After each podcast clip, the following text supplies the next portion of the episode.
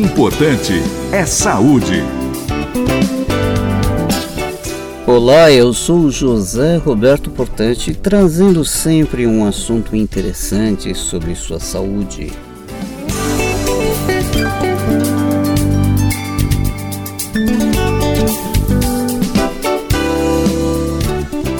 E hoje vamos conversar sobre sexualidade, sexualidade saudável. Trata-se de um tema bastante amplo, envolvendo muitos aspectos.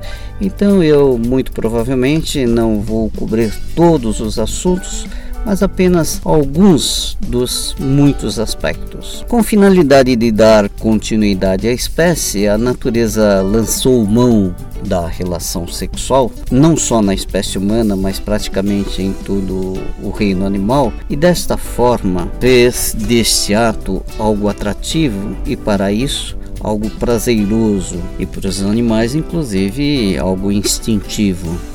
O ato sexual salutar deve proporcionar prazer e satisfação aos envolvidos. Cada indivíduo apresenta uma característica peculiar com relação ao sexo, tendo em si uma representação interna, inclusive do grau de importância para a sua vida. Cada, cada indivíduo, um se importa mais ou se importa menos com o sexo. Inclusive, esse grau de importância varia, inclusive, de momento para momento e de uma série de fatores. Por exemplo, o indivíduo ele pode ter variações hormonais e essas variações hormonais interferir no seu apetite sexual.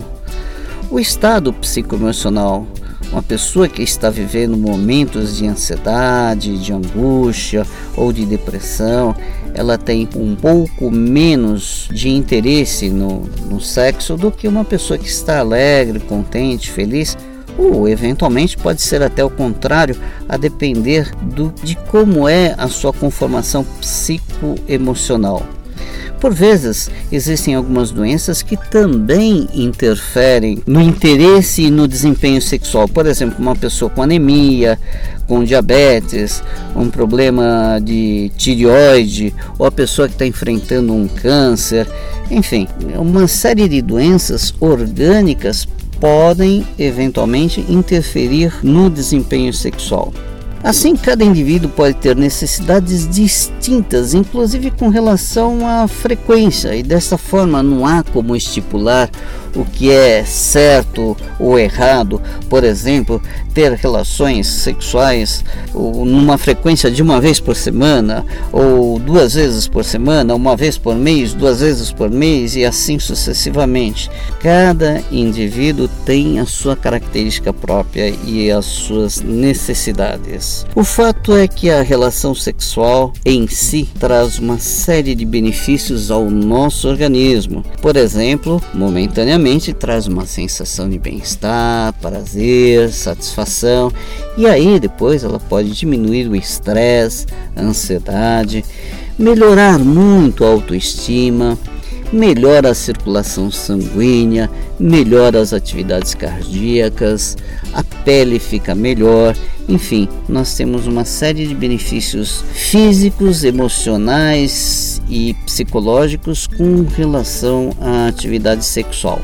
Mas algumas coisas é bom observar. Por exemplo, o ideal é que o ato sexual não seja realizado por obrigação, ou seja, quando não há desejo, não há excitação, o ato acontecer simplesmente para satisfazer o ou a parceira. O ato sexual deve ser realizado com cumplicidade e está muito longe de ser apenas um ato mecânico. Os parceiros, na medida do possível, devem sempre conversar e assim perceber um ao outro o que é bom, o que não é bom, o que agrada, o que não agrada, e assim ambos estarem sempre se ajustando e aprimorando na relação sexual. E também, naturalmente, e a fim de evitar doenças, é importante evitar a multiplicidade de parceiros e também se proteger. E uma das formas de proteção é o uso sempre do preservativo.